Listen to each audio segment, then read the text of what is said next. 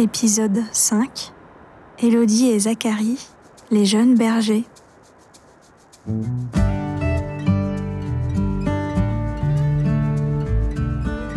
Au départ de Valence, nous nous dirigeons vers le massif du Vercors afin de gagner un peu de hauteur. Après l'ascension vers l'abbaye de Léoncel, la route donne à voir des points de vue à couper le souffle sur la plaine et les sommets. Nous pénétrons au cœur d'une forêt qui nous amène jusqu'à Bouvante et son vallon. Dans ce coin reculé du parc du Vercors, nous partons à la découverte de la bergerie de la Rouille. Élodie et Zachary Bell sont les bergers de cette ferme aux multiples facettes. Ils s'occupent tous les deux de 200 brebis et 30 vaches et produisent une dizaine de fromages, des yaourts, de la viande d'agneau et des noix. Visite à la bergerie à l'heure de la sieste.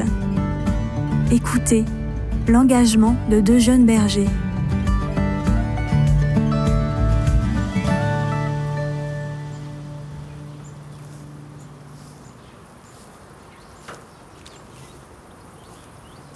Allez, on va faire une petite visite. Euh, donc bienvenue, vous êtes à la bergerie de la Rouille. Donc euh, on est deux associés avec ma compagne, donc Elodie. Euh, on a des brebis laitières et des vaches allaitantes et des brebis allaitantes aussi. Voilà. Euh, actuellement on a 120 brebis laitières, on a 120 brebis allaitantes, donc on a 240 brebis à peu près au total. Et on a 30 vaches allaitantes. Voilà. 30 vaches. Alors on a deux sites maintenant. On a ce site ici où on a les brebis, les brebis laitières, les brebis allaitantes. On a un second site à Bouvante-le-Haut on a les vaches allaitantes. Voilà. Alors celui-ci on ne le visite pas, c'est un peu plus loin. Donc on se concentre sur les brebis, sur les brebis. Notre cœur de métier, c'est les brebis laitières. Voilà. Donc moi je me suis installé en 2016, j'ai repris la ferme de mon oncle. Lui, il avait bah, ce bâtiment là, il avait que des brebis allaitantes. Et euh, il était double actif parce que 240 brebis allaitantes, quand on vend que des agneaux, eh ben on peut pas en vivre à plein temps, c'est pas possible. C'est euh, la viande, on la vend trop peu cher, ça ça marche pas. Donc moi quand je me suis installé, moi je voulais pas pas travailler à mi-temps et puis je voulais aussi pouvoir euh, ben, en vivre et en vivre avec ma compagne. Donc c'est pour ça qu'on a eu ce projet de brebis, euh, brebis laitières. Euh, donc au début je me suis installé tout seul. Elodie s'est installée un peu plus tard, euh, donc en 2019. Bon, dans les faits, elle travaille sur la ferme depuis 2017. hein, voilà. On a quasiment attaqué en même temps. Donc le but, c'était de mettre des brebis laitières pour pouvoir les traire euh, et puis transformer le lait en fromage et vendre les fromages. Comme ça, on supprime tous les intermédiaires et on garde toute la valeur ajoutée de notre produit euh, jusqu'au bout.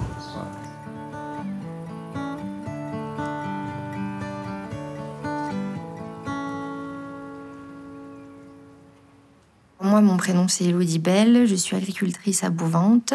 Je suis originaire de Lorraine. J'ai grandi en Lorraine, à la campagne aussi, hein, mais euh, je suis arrivée dans le Vercors il y a cinq ans. C'est un, territoire qui m'a accueillie. euh, j'ai eu beaucoup de chance en arrivant ici. J'ai trouvé que les gens ont été absolument adorables.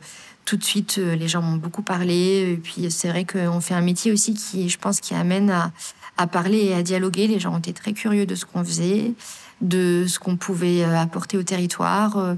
Le territoire m'a apporté, mais je pense aussi qu'avec la ferme, on apporte au territoire, notamment pour l'entretien de tout ce qui est les prairies, l'entretien aussi des bois. On a un peu de bois autour de la ferme.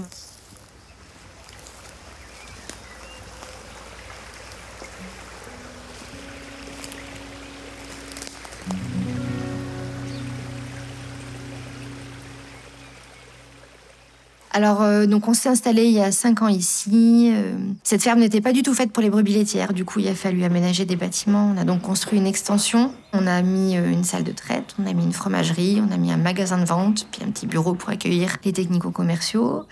Et puis s'ajoute à cela, dans les difficultés de l'installation, tous les papiers. C'est très très lourd. Après, on est aussi aidé. Je pense qu'il y a des personnes formidables qui travaillent pour ça, et qui nous aident dans notre installation. Mais c'est vrai que quand on est jeune et quand on reprend une ferme et qu'en plus de ça, on veut la développer et créer un nouvel atelier, il y a beaucoup de choses qui viennent s'ajouter et d'être deux au final, ça nous a, je pense, beaucoup aidé.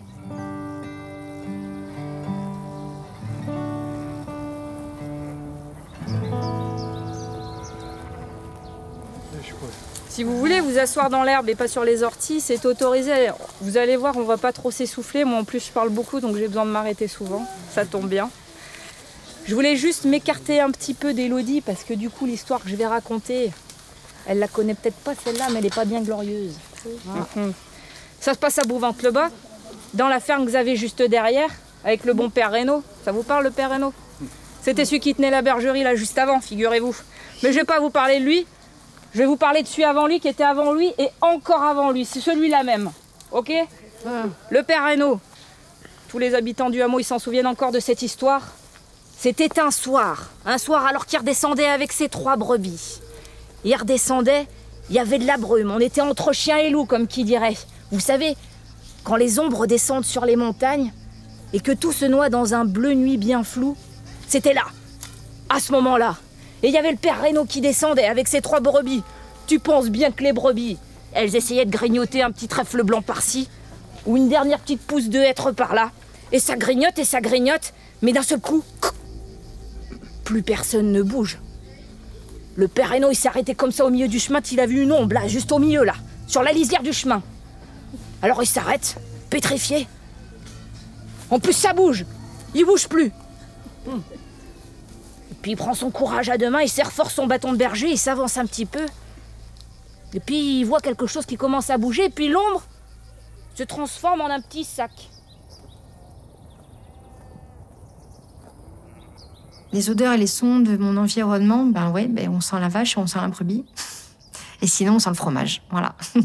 les sons, c'est des bêlements, c'est des vaches, c'est des chiens qui aboient, euh, c'est des petits oiseaux qui chantent. Euh, mais euh, c'est aussi des sons peut-être un peu moins agréables, comme le tambour de la machine à noix qui lave les noix, comme le tracteur avec le moteur allumé.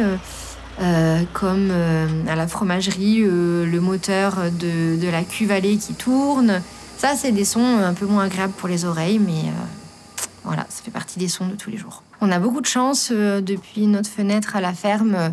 On voit des montagnes, on voit des prairies, on voit de la verdure, on voit beaucoup, beaucoup de végétation, on voit beaucoup d'animaux. C'est vrai que quand c'est le brame du cerf, on est à la ferme, on entend les cerfs bramer.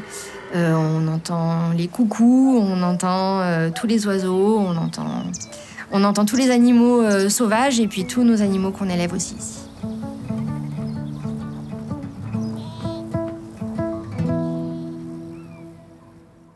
En ce moment, on a de la chance aussi parce qu'on a des jolies couleurs orangées, jaunes, marron qui s'ajoutent aux couleurs verte pomme qu'on a pu voir cet été et puis au printemps.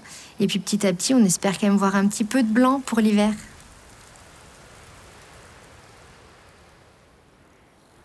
Une super jolie balade toute simple qu'il y a à faire à Bouvante, c'est sur euh, la petite, euh, le petit lieu dit de Fondurle. Euh, quand on est à Fondurle, c'est la petite station de ski, c'est un mini village avec des, des, jolis petits chalets en bois. C'est tout en rond, avec au milieu, il y a une grande place en herbe où tous les ans on fait la fête des bergers. ben là, vous vous garez là. Et puis vous prenez le chemin du bout du monde, je crois que c'est comme ça que ça s'appelle. Et vous prenez ce petit chemin du bout du monde. Forcément, vous prenez pas vos chiens parce que c'est dans les alpages. Vous traversez un petit bout d'alpage. Sur votre euh, gauche, vous allez avoir euh, la, grotte avec euh, la petite grotte de Fondurle, avec le petit glacier de Fondurle. C'est super joli à voir.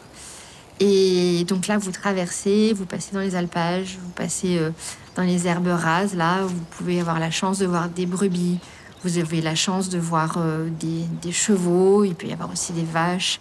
Et au bout, vous avez une magnifique vue sur toute la, vallée euh, du Vercors. Voilà.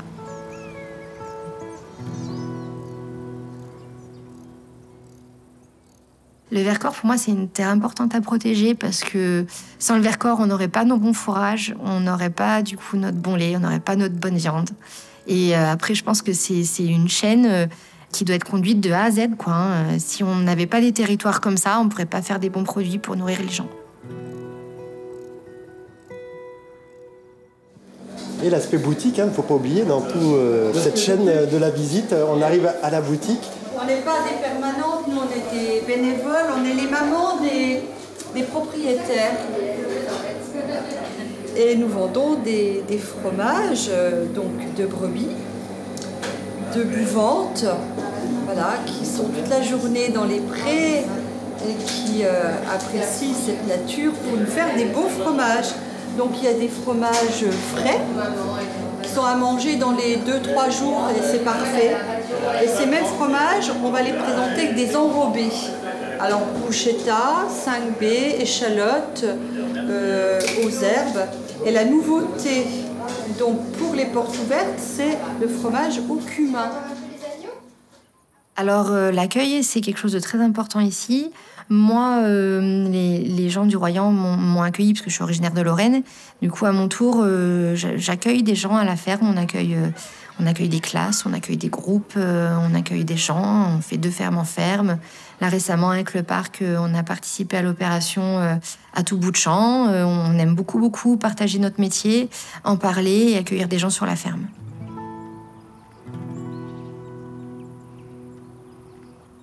Pour moi, euh, d'avoir un retour euh, du consommateur, du client euh, et de la personne qui va goûter mes produits, c'est hyper important parce que je pense que sinon, on peut jamais s'améliorer. Tous les ans, j'adore faire les, petits concours agricoles de fromage. L'an dernier, on a fait Fromagnac. D'ailleurs, on a eu des prix. Vous pourrez aller voir sur notre site internet. Cette année, on a fait les fermiers d'or avec la Chambre d'agriculture. On a eu aussi un prix sur le fromage lactique. Et ce qui est super intéressant, c'est d'avoir les critiques des jurys. Parce que du coup, le petit défi de l'année d'après, c'est de d'éliminer la, la petite euh, réplique négative qu'on a eue l'année passée. Je pense qu'un bon éleveur, c'est quelqu'un qui va pas forcément chercher à avoir une grosse ferme, mais quelqu'un qui va réussir à optimiser sa ferme pour qu'elle puisse être autonome et avoir un bon résultat financier quand même. Moi, je pense qu'on peut vivre de l'agriculture, il n'y a aucun souci là-dessus. Je pense juste que hum, faut déjà voir ce qu'on a, voir la ferme qu'on a, voir le paysage qu'il y a autour, euh, voir les bâtiments qu'on a, voir ce qui est possible de faire. Et en fonction de ça, je pense qu'on peut adapter un type d'élevage, un type d'agriculture en fonction du territoire et de la ferme qu'on a, de l'endroit où on est situé. Je pense qu'il faut vraiment mettre plein de choses en adéquation et en tirer le meilleur.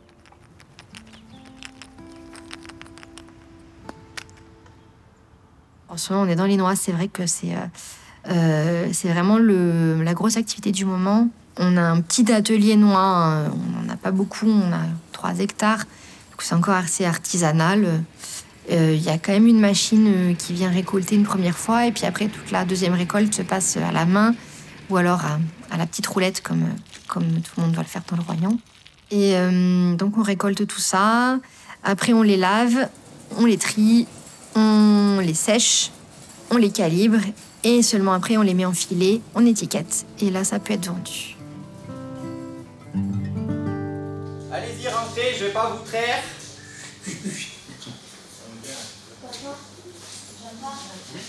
Allez-y, rentrez, rentrez. Je trai personne. Je sais que vous y avez pensé. Bon, là, on est dans la salle de traite. Alors, à votre avis, euh, on traite les brebis combien de fois par jour Ouais, ben, une et deux en fait. Au début de lactation, quand elles ont beaucoup de lait, nous on les traite matin et soir. Après, en fin de lactation, comme c'est le cas actuellement, on traite plus que le matin. Le soir, on les laisse tranquilles dehors, elles profitent euh, de la fraîche pour euh, manger de l'herbe tranquille. Et on les rentre à quasiment à la tombée de la nuit. Donc on va les brancher. Selon vous, la traite, elle dure combien de temps Je sais pas, c'est pareil que les vaches. Non, il y a moins de cours que les vaches, peut-être certainement. mais- Je sais pas. C'est très rapide. Ça prend. euh, nous, nous, alors on a le décrochage automatique, donc c'est réglé sur 2 minutes 30. Donc ça veut dire qu'au bout de 2 minutes 30, la brebis, dans 80% des cas, 90% des cas, elle est finie d'être traite. Donc là, ben, je ne l'ai pas expliqué, mais les brebis, elles viennent de l'air paillé, donc elles montent euh, de chaque côté sur l'escalier. Elles vont venir se coincer euh, la tête dans, les, dans le cornadi. Alors pour qu'elles viennent, on leur met de l'aliment. hein. Elles sont gourmandes, sinon elles ne viendraient pas tout le temps. Euh, donc ça, c'est la position traite, comme ça. Derrière vous, c'est la position quand on les fait rentrer. Voilà. La seule différence, c'est que quand, quand on les fait rentrer, ben, c'est fermé comme ça. Et après, on active la machine. Et ça fait reculer les 12 brebis qui vont venir mettre leurs fesses là sur la barre. Donc voilà. On traite toute une rangée. Pendant ce temps, on fait rentrer l'autre côté. Grosso modo, quand on arrive au bout, et ben on, on inverse. Hop, on. Bah alors, attendez, hop, hop. Ah, c'est la petite roulette. On passe de ce côté. on branche tout euh, un autre côté et pendant ce temps, on fait sortir, on fait rentrer un lot. Voilà. Là, actuellement, on a une petite centaine de brebis, on met trois quarts d'heure pour tout traire. On aimerait forcément un jour euh, transmettre la ferme, que ce soit à nos futurs enfants ou à des jeunes qui voudraient s'installer. Forcément, quand on la transmettra, euh, les, les, les gens d'après voudront faire d'autres choses. Je pense que la ferme évoluera avec les nouvelles personnes qui seront dessus euh, dans très longtemps. Je pense pas que c'est dur de lâcher la ferme qu'on a fait évoluer. Je pense par contre que c'est dur de la voir évoluer d'une autre façon et qu'on peut rien faire pour garder ce qu'on a mis en place nous.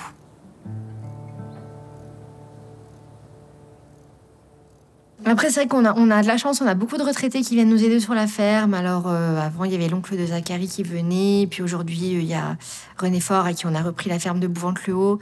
Euh, c'est toujours hyper agréable parce que c'est toujours des coups de main hyper sécurisants et on se sent, sent pas seul. On a toujours des bons conseils, des bons coups de main et ça fait vraiment, vraiment plaisir d'accueillir ces gens sur la ferme.